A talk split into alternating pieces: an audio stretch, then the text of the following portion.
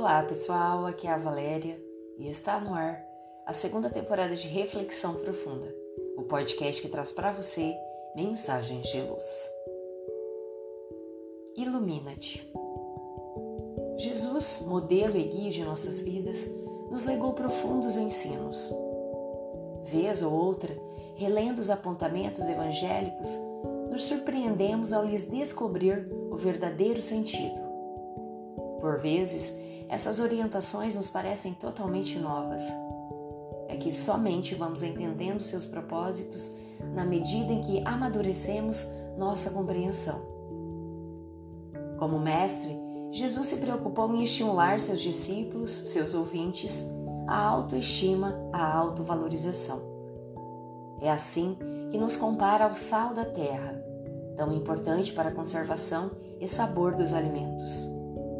Igualmente, nos recorda da filiação divina, afirmando o quanto somos importantes para o Pai Celeste, que por nós vela continuamente.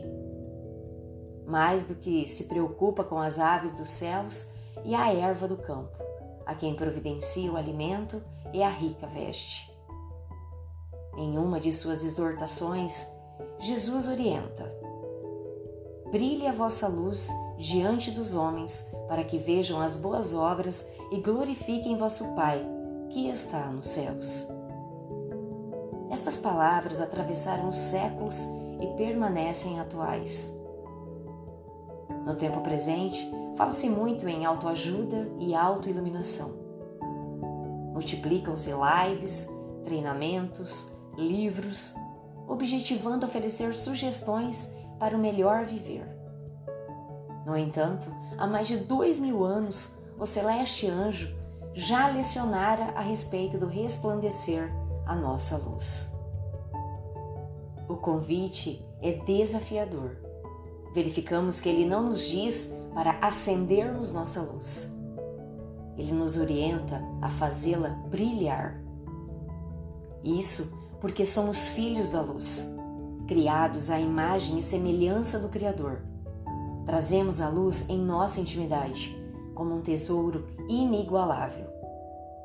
Nossa ação deve ser fazê-la brilhar para nossa felicidade e de toda a humanidade.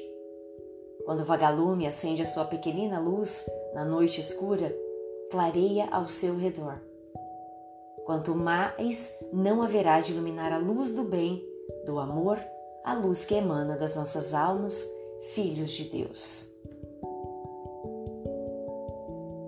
A questão que nos acode ao pensamento é: como podemos fazer brilhar a nossa luz?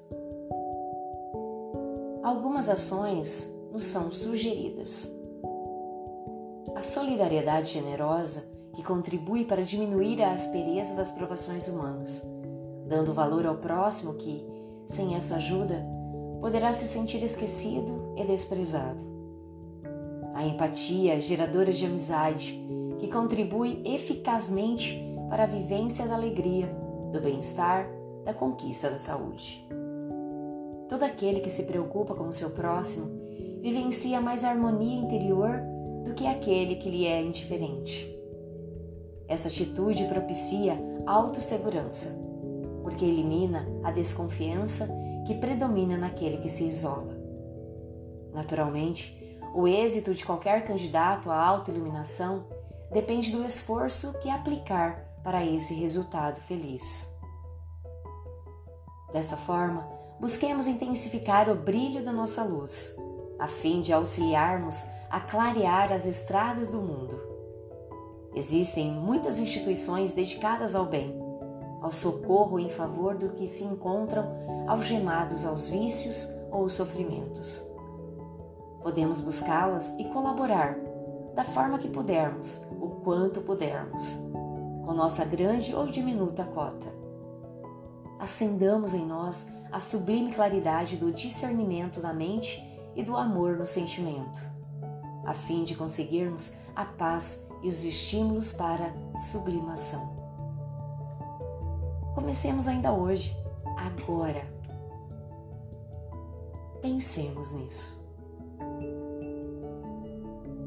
Fonte: Redação do Momento Espírita com base no capítulo 5, versículo 16 do Evangelho de Mateus e no prefácio do livro Illuminati, pelo Espírito Joana de Ângeles, psicografia de Divaldo Pereira Franco.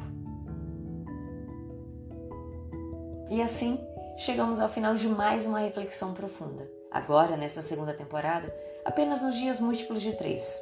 Eu conto com você para ouvir, para compartilhar, para curtir, enfim, para lançar no universo um ponto de luz.